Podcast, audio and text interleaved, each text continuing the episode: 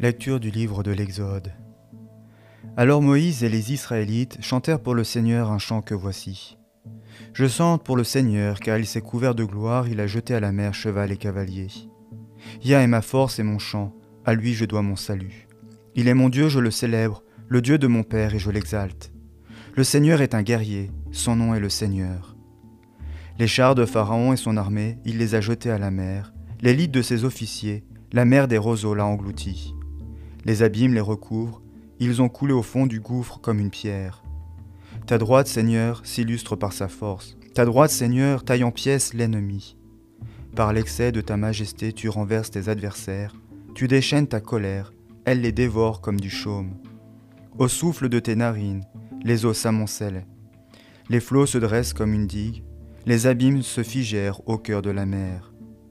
L'ennemi s'était dit, je poursuivrai, j'attendrai. Je partagerai le butin, mon âme s'engorgera. Je dégainerai mon épée, ma main les supprimera.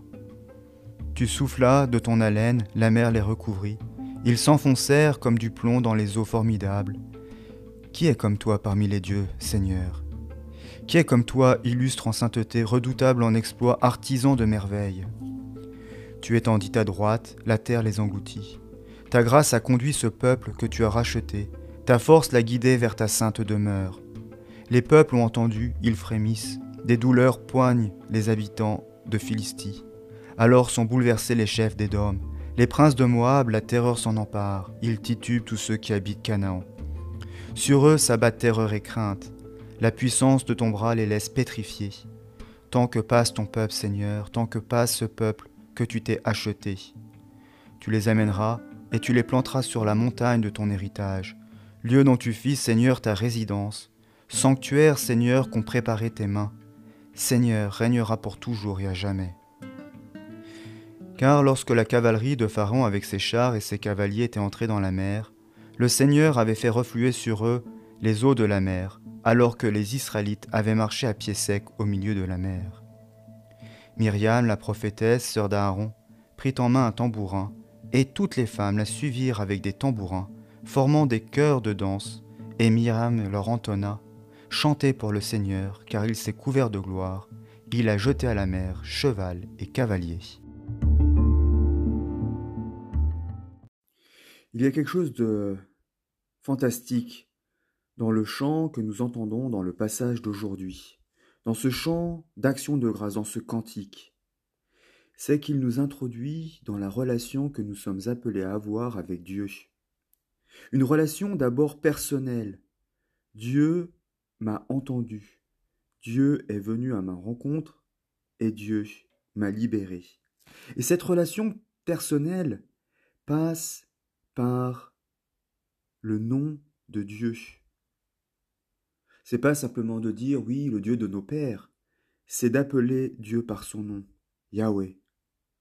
Même par un diminutif, Yah, pour vraiment souligner cette relation personnelle que nous pouvons avoir avec Dieu.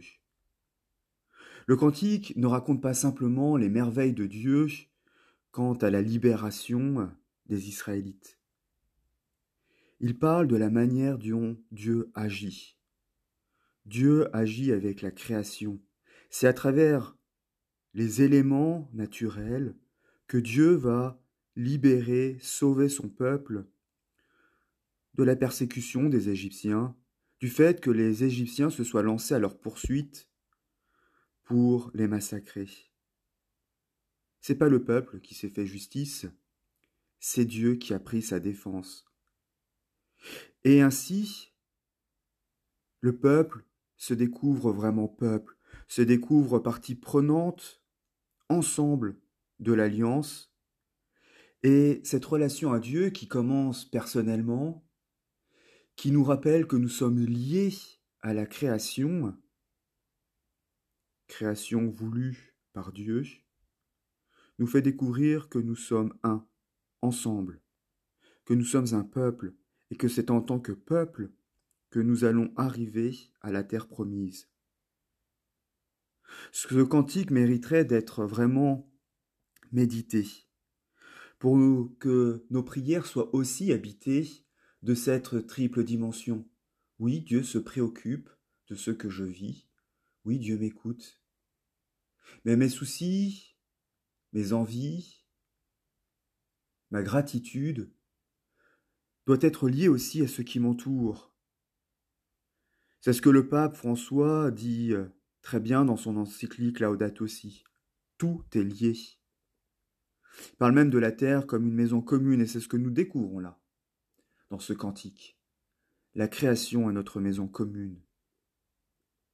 Et si euh, vraiment la création est notre maison commune, c'est que nous sommes une famille, et que c'est en famille que nous allons arriver là où Dieu veut nous conduire.